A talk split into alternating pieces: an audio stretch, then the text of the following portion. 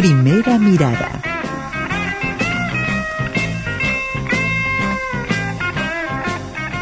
Como le decíamos antes de la pausa, el domingo eh, acá en nuestro país y en la República Argentina se juega un partido que tiene impacto en el continente. Eh, iniciamos este programa conversando a propósito de una, una situación que se está dando en toda América y que es una, una batalla de modelos. Les hablaba del modelo neoliberal conservador frente al, al, modelo que impulsan los y las progresistas, la gente de izquierda eh, en todo el continente. En medio, además, de una muy fuerte pulsión post-progresista que ha sido impulsada, yo no me había dado cuenta, anoche Carlos Pita me, me lo hizo ver, este, eh, fuertemente por Washington y la política que, que desde allá viene, incluso más allá de lo que opina el Departamento de Estado me da la impresión a mí. Entonces, acá estamos en, un, en una cuestión que es geopolíticamente trascendente, eh, además de para nosotros, lógicamente, para muchos millones de ciudadanos americanos en todo el continente. Eh, hay que mirar también un poco, levantar un poco la cabeza, porque a veces uno está metido en el agujero acá y, y le cuesta darse cuenta de cosas que son un poco más amplias de lo que uno siente. Exacto, y además eh, da la impresión que desde el Departamento de Estado se hace su trabajo, pero también hay quienes han facilitado mucho el trabajo del Departamento de Estado. eh, han salido en bandeja determinadas realidades. Sí, claro, claro. Y totalmente. las miserias humanas Sí, con, sí, con, con- tremendo. con intereses, bueno, por demás espurios. ¿no? Pero bueno, ya estamos a cinco noches de la elección nacional eh, en, en este contexto que les estamos mostrando y queríamos también charlar antes de las elecciones con el contador Álvaro García, eh, que junto a nuestra queridísima Cristina Lustenberg eh, encabezan la lista 982 este, y esa, esa, esa propuesta lindísima de encuentro y de, y de abrazo con la gente, ¿no? Que está, que hemos visto todos estos días por todos lados. Álvaro, buenas noches, ¿cómo estás? Buenas noches, un gran gusto estar con ustedes a poquitos días de esa instancia tan especial y este y compartiendo todas tus palabras, Gustavo. Este, bueno, la verdad es un placer estar en, en Visión Nocturna otra vez. Dale, muchas gracias Álvaro, y para nosotros también es buenísimo que, que hayas podido parar un poquitito aparte, porque están como locos, ¿verdad? Y bueno, estuvimos participando de la marcha, sí, de la, de la marcha contra la reforma o no a la reforma, mejor dicho. Y este y bueno, también allí con muchas banderas chilenas y Claro. y este y, y en este mundo tan interconectado que tenemos y que hay cosas que nos siguen asombrando porque parece que eh, pareció que, que había cosas que ya las habíamos superado que ya las habíamos aprendido. Bueno retornan verdad retornan en el continente retornan en los diferentes países a veces en versiones empeoradas todavía. Sí, y este y comparto absolutamente las palabras que, que decías al inicio porque obviamente que esto es esta instancia es fundamental para para Uruguay para los uruguayos y las uruguayas pero también nos está mirando y créemelo que es así nos está mirando América Latina. Yo participo en muchas instancias de la CEPAL por ejemplo sí, y este y Uruguay es una es una perla blanca en este continente en el sentido de mantener una, una visión progresista, una visión alineada con los objetivos de desarrollo sostenible que plantearon las Naciones Unidas, que es la, agenda más sensata para el mundo, ¿verdad? Esa mirada por igual de lo económico, lo social, lo ambiental, y este y bueno y, y el continente a través de, de todos sus estamentos sabe que Uruguay es una hoy en día es una cosa diferente Sí, en claro. esta en esta Sudamérica Ahora, Álvaro, eh, tenemos que ser honestos. Hoy, eh, en este preciso instante, y mañana, y pasado, y hasta el mismísimo domingo, ese proyecto o esa, esa línea de trabajo está bajo amenaza.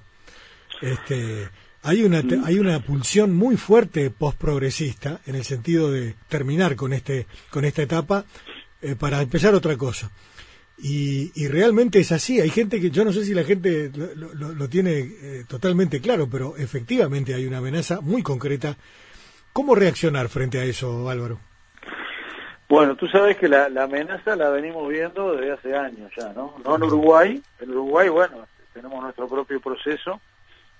Yo creo que la gente en Uruguay, el pueblo es inteligente, el pueblo sabe cómo han sido las cosas, por más de que haya bombardeos este, mediáticos y propagandísticos de diferente tipo, y nosotros vamos a seguir manteniendo, tengo muchísima fe, esperanza y estamos trabajando para ello que sigamos nuestro camino.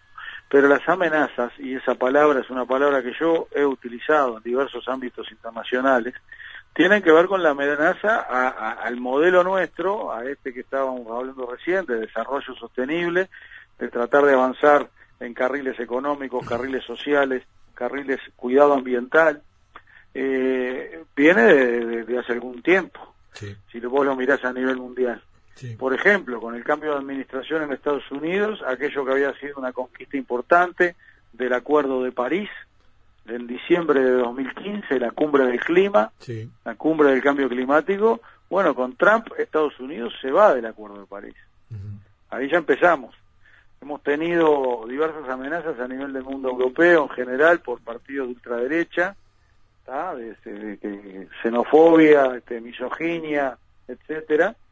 También tenemos amenazas importantes en la región. Cuando nosotros escuchamos al presidente de Brasil, prácticamente todas sus afirmaciones son anti-objetivo de desarrollo sostenible, anti-crecimiento económico vinculado con empleo decente, como dice el objetivo 8, o antigénero, ni hablar, ¿no? Y anti-medio ambiente también. Como dice el objetivo 5, y a eso iba y anti-medio ambiente. Y ahí tenemos tres ejemplos, uno económico, otro social y otro ambiental, claramente, claramente, este, con una visión completamente, desde nuestro punto de vista, irracional en algunos casos, porque solo conduce a al desbarranque, ¿verdad?, de toda la, humanidad. Entonces, este, ahí eso es lo que estamos jugándonos también este domingo, eh, con seguir manteniendo en esta Sudamérica, bueno, ahí hay, hubo elecciones en Bolivia este, también, eh, y seguir manteniendo una mirada progresista, una mirada de avance de la sociedad hacia la inclusión de todos sus ciudadanos y ciudadanas. ¿Cuál es el desafío entonces, Álvaro, a nivel personal, junto con eh, Cristina, con Mario Vergara y Fernando Amado en Progresistas, en ofrecer una, una nueva versión uh, del Frente Amplio, una, una, versión del Frente Amplio según los lineamientos que tú estabas marcando recién, pero ¿qué, estás sintiendo en, lo particular y lo colectivo? Bueno, en lo particular estamos sintiendo un cansancio muy grande. cansancio, cansancio, consciente y contento. Esa es la realidad. Este, pero bueno, digamos, la campaña viene siendo intensa porque todavía no terminó. Sí, claro. Eh, y, con mucho gusto, ¿no? Este, hemos hecho muchos kilómetros. No, pero eh, fuera de la broma, eh, tú nombrabas recién el sublema progresistas, también está la vertiente artiguista, ¿verdad? Somos cuatro, cuatro patas aquí este, con listas, digamos, ¿no? Este, uno lo que es este, toda la, Mario Vergara y su fuerza renovadora y, y sus listas, otra pata que es Fernando Amado, que no ha ingresado al Frente Amplio, pero sí, obviamente vota con el, con el lema Frente Amplio, y este y la otra pata la vertiente artiguista, y la cuarta somos nosotros, con, con Cristina y la 982 a nivel nacional y en algunos departamentos con otros números. Y este y este sublema progresista creo que le viene a traer una, una, una renovación, viene a aportar fuertemente a la renovación del frente en este proceso que estamos recorriendo y que lo estamos recorriendo creo de la mejor manera, ¿verdad? Este, nuestros tres líderes históricos, este, seguramente vamos a tener dos, uno es el presidente, los otros dos los vamos a tener en el Parlamento, tanto a Pepe como a Danilo, y este y bueno, el Frente finalmente procesa esta renovación ya a través de sus precandidatos presidenciales y eh, en este caso con el encabezamiento de, de Daniel para este periodo de gobierno y una generación de equipos de trabajo de gente muy joven, ¿verdad? De gente muy joven. Entonces lo estamos viviendo con muchísimo entusiasmo. Yo, la, la mayor descripción de esto y de lo que está haciendo esta campaña, especialmente en este último tramo, de cómo se, se ha generado esta energía que estamos recibiendo ahora, es el, el, lo de Quibón del domingo. Este, yo, sinceramente, tengo muchas manifestaciones del frente arriba, ¿no? Populares y del frente Hmm. Este, la primera de ellas en la, en la explanada de la Intendencia en el año 71. Hmm. ¿Ah? Este, que me llevó mi vieja, bueno, fue mi vieja y yo la acompañé.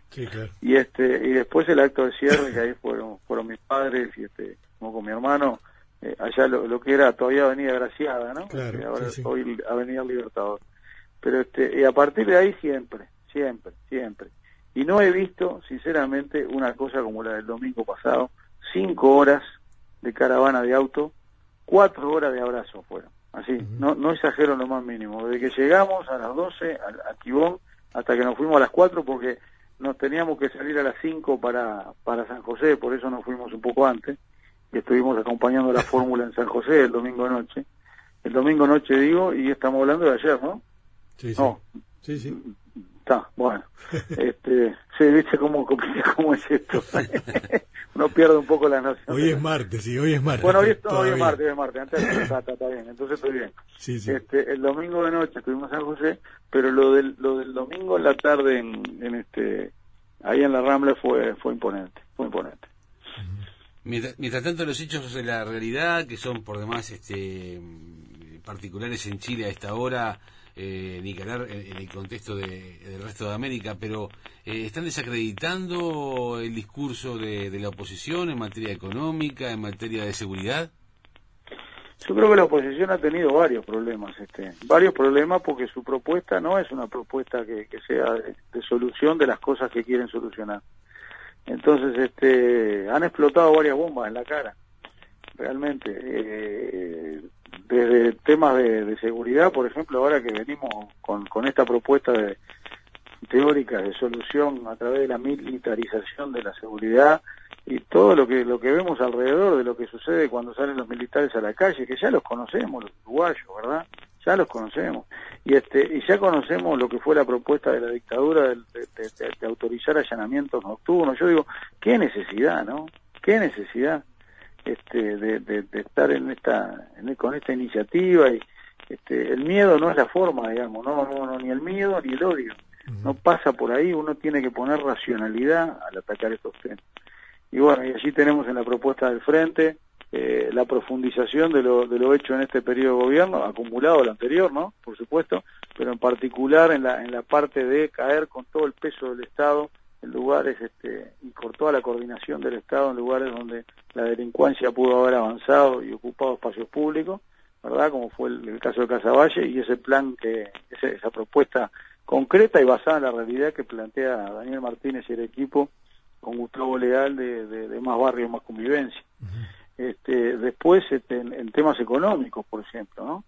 temas económicos, este, aplaudieron al gobierno de Macri, aplaudieron o miraban con, con agrado lo de Paraguay, en realidad una economía con, con, con este con precios bajos, como dice Novi, que en algún momento yo quiero un país barato. Este, es fuerte, ¿no? Es fuerte, la verdad que es fuerte. Y este y, y, y, en todos los temas que podamos ir repasando sí encontramos que este bueno la realidad lo fue lo fue desmintiendo. Al hecho de que se fueron contradiciendo muchos de los precandidatos, ¿verdad? Contradiciendo. Que Chile, Chile, Chile, Chile por parte del candidato Colorado y ahora Chile nunca dice que era un modelo, por ejemplo, ¿no? Este, y nosotros vemos una gran incertidumbre en la oposición, lo hemos venido planteando, primero una, una oposición más fragmentada, teníamos dos partidos que disputaban el ingresar al balotaje, este, no, no, no le estoy dando chances a Cabildo Abierto, pero sí estoy diciendo que en función de las encuestas este, ha tenido un crecimiento importante y, bueno, hay, hay, hay tres, este, tres este, niños para un trompo allí, en la oposición ahora, ya no dos. Esto creo que es un hecho relevante en la política uruguaya, más teniendo en cuenta el peligro de este, este, tendencias autoritarias que ya hemos visto en algunos de los discursos de sus representantes, ¿verdad? muy, muy necesario para la oposición en materia numérica. Eh, sí, es muy necesario, pero yo no este, suscribiría de que todos los votantes de Cabildo Abierto van a votar al, otro, al candidato de la oposición en un eventual balotaje. No lo suscribo. Entonces, no, lo que lo que digo acá, primer análisis... ¿Por qué lo decís, eh, y porque creo que hay mucha gente que, por diferentes razones, no apoya este, mucha gente capaz de extracción muy popular, quizá gente vinculada a la tropa, que, bueno, este, el candidato del Partido Nacional tiene determinadas características en función de su de su este, situación social, etcétera, que, que a veces, este, o de la propia postura política, de cosas que, que, que puedan implicar discrepancia. No es lineal este razonamiento, ¿verdad? No es lineal. Eso creo que es bastante, bastante claro. Pero yo apuntaba más que nada a, esa, a ese fraccionamiento. No es lo mismo ir a un balotaje con treinta y pico de puntos que ir a un balotaje con veinte y pico de puntos. Claro. Eso es un primer punto. Pero digamos, en, cada uno, el riesgo autoritario en el caso de Manini, me parece que esa afirmación que hasta cuestionó Sanguinetti y después Bordaberry el, el candidato a vicepresidente Domenech de Manini, referir a que si había procesos judiciales que no iban a dejar que avanzaran, no sé cómo fue que, se expresó de una manera que quedó, este, quedaron dudas importantes acerca de eso en una, en una sociedad democrática. ¿Qué es eso? Bueno, este, después este, la duda en el Partido Colorado, ¿verdad?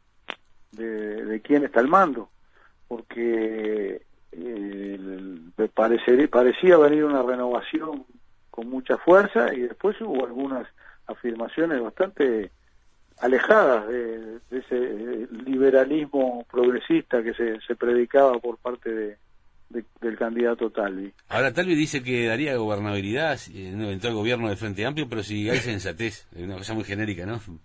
Bueno, yo creo que tal, los puentes hay que establecerlos en todos los casos, ¿verdad?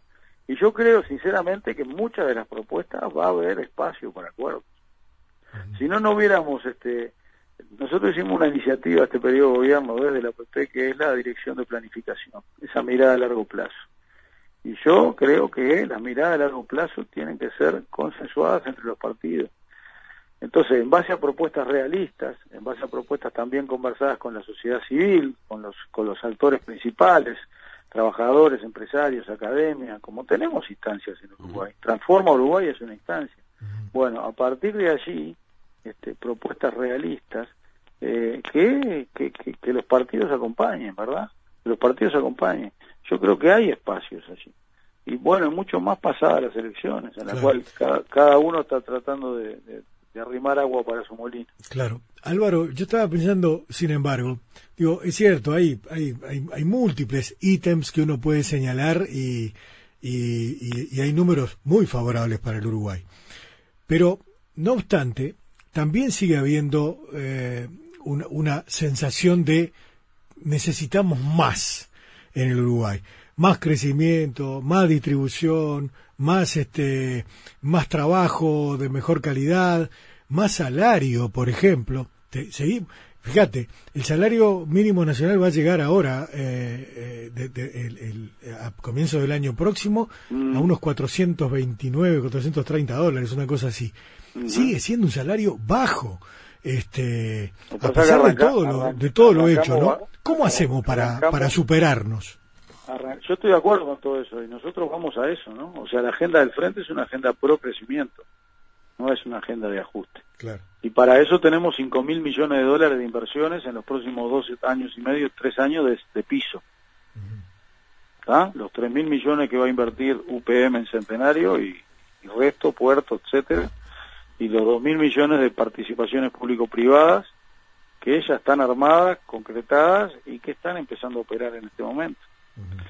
Eso en materia de, inversión y de empleo y de movimiento económico este, es un piso muy bueno.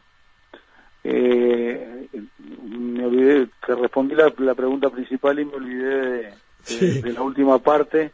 Claro, el, tema de la, la, situación de todavía muchísima gente que aspira a, a poder seguir mejorando. Aquellos que abandonaron la pobreza y, llegaron a la clase media quieren eh. seguir consolidando y avanzando, lógicamente. está bien, yo creo, además, disculpame, creo que tenemos que pensar en una cuarta dimensión del desarrollo, que es la dimensión cultural. Cultural en el sentido más amplio, ¿verdad?, de la palabra, este, en tema de valores, de creencias, actitudes de una población. Entonces, repensar un poquito también y empezar a conversar también desde los ámbitos políticos, de la izquierda sobre todo, el modelo de desarrollo, este, que es un modelo que, que si está sustentado en un consumo exacerbado, en un consumo que, que quizá tapa, tapa otras, otros aspectos de la vida humana, ¿verdad? Muchas veces, este, me parece que no, no tenemos destino en ese, en ese camino. Sí, yo la otra vez me preguntaba, ¿cuáles van a ser, cuál va a ser la escala de valores que oriente a, a la República y a, nuestra democracia en los próximos 10, 15 años? Bueno, nosotros creemos, yo por eso repito el tema del desarrollo sostenible y de el pirar lo económico, lo social y lo ambiental parejo. ¿Por qué? Porque en los 90, los 80, los 90, con el neoliberalismo, parecía que lo económico iba a solucionar todo. Y cuanto menos presencia del Estado y cuanto menos políticas públicas, mejor. Después, en los 2000, tuvimos una ola en la cual vino una reivindicación con justicia de un, avance en la matriz de protección social.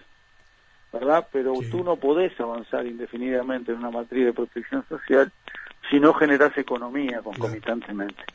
Y aquí entra la tercera dimensión. Tú no podés generar economía de cualquier manera en el mundo de hoy, porque hay límites planetarios desde el punto de vista de la afectación del medio ambiente del planeta que ya han sido traspasados en algunos casos. Entonces lo que hay que hacer es hacer crecer la economía pero cambiando la manera de hacer las cosas. Y ahí nosotros estamos incluyendo dos grandes conceptos, o sea, o haciendo hincapié, no estamos incluyendo, estamos reconociendo como fundamentales para el Uruguay y para el mundo, que son el proceso de la revolución digital y de lo que implica la digitalización de todos los procesos en materia de eficiencia económica, sustitución de procesos físicos por procesos digitales, y en segundo lugar, o en primer lugar capaz, más importante, la economía circular el concepto de economía circular, que implica una amplia variedad de cosas, ¿no? Este, pero que el concepto fundamental es este, la naturaleza no hay desperdicios. Este, por lo tanto, esa economía lineal que hemos tenido, que, es un, un, insumo, un proceso productivo, un producto que tiene una vida útil y que después nadie pensó cuando fue diseñado este, a dónde iba a ir a parar cuando terminara su vida útil, porque no importaba, bueno, hoy es fundamental hoy es fundamental, porque hay limitaciones hasta de, la disponibilidad de determinada cantidad de materiales, de minerales en el mundo, por ejemplo, ¿verdad? Entonces, este, eh, es fundamental este, tener ese concepto. No, no, no hay, no hay residuos, no hay basura en la naturaleza. Y hasta eso se apunta, ¿verdad? Este, esto vienen trabajando muy fuerte los países nórdicos, que son punta en el mundo en esto, pero también Alemania, también el Reino Unido, a través de de la Fundación Ellen MacArthur, que ha sido una fundación, viene siendo una fundación que viene generando mucha teoría con referencia a esto, hay mucho avanzado. Pero bueno, está, este, estamos también en esa batalla con las amenazas que hablábamos en la primera respuesta, ¿verdad?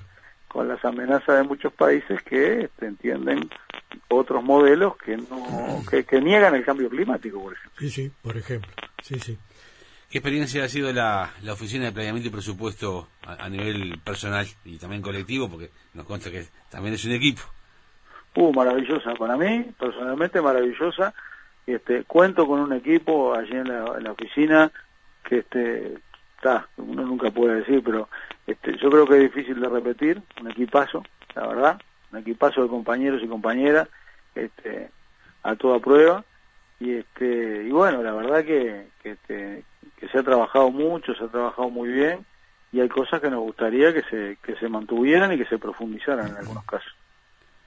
Ha sido una, pulsada también con, con, los gobiernos departamentales, con eh, el, aporte, quién era el aporte, las reivindicaciones eh, de las obras y allí hubo que, bueno, también eh, llegar a, a, tener un, un eje claro en ese sentido, ¿no? Eh, no hay duda, pero hay dos ejes fundamentales que no los puede negar nadie y no los niega nadie. Y mano a mano te lo reconocen todos. Vamos a batir récord histórico en materia de transferencias del gobierno nacional a, Intendencia. Récord histórico, más de 20 mil millones de pesos este año. Son largamente más de 500 millones de dólares por año. Y en segundo lugar, el cumplimiento. A raja tabla completa, este, estos 15 años se cumplió con los gobiernos departamentales lo que se había comprometido.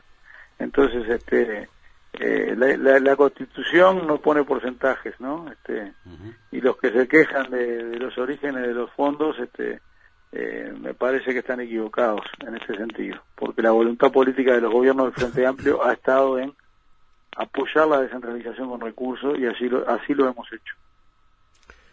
Álvaro, te agradecemos mucho por este rato esta noche.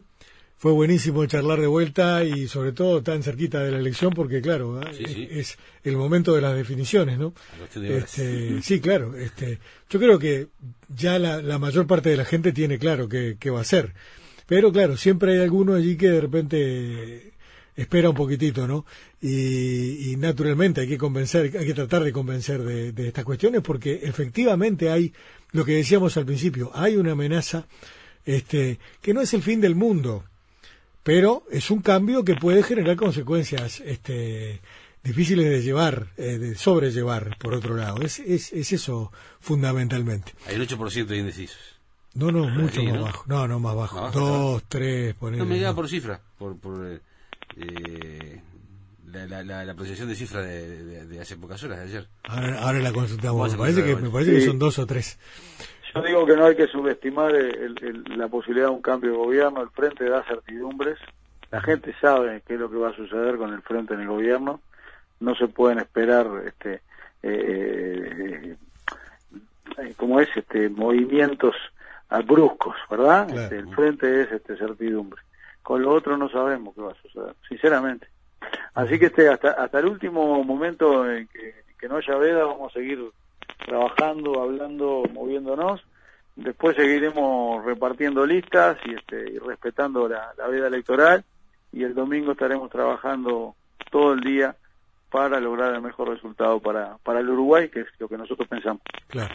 Gracias Álvaro, un abrazo y seguimos en contacto, ¿sí? Hasta muy pronto. Bueno, gracias a ustedes. ¿eh? Dale, arriba, muchas gracias. El contador Álvaro García, señoras y señores, en estas en estas jornadas finales de, campaña, también a propósito de estos enormes desafíos que tenemos planteados hacia adelante.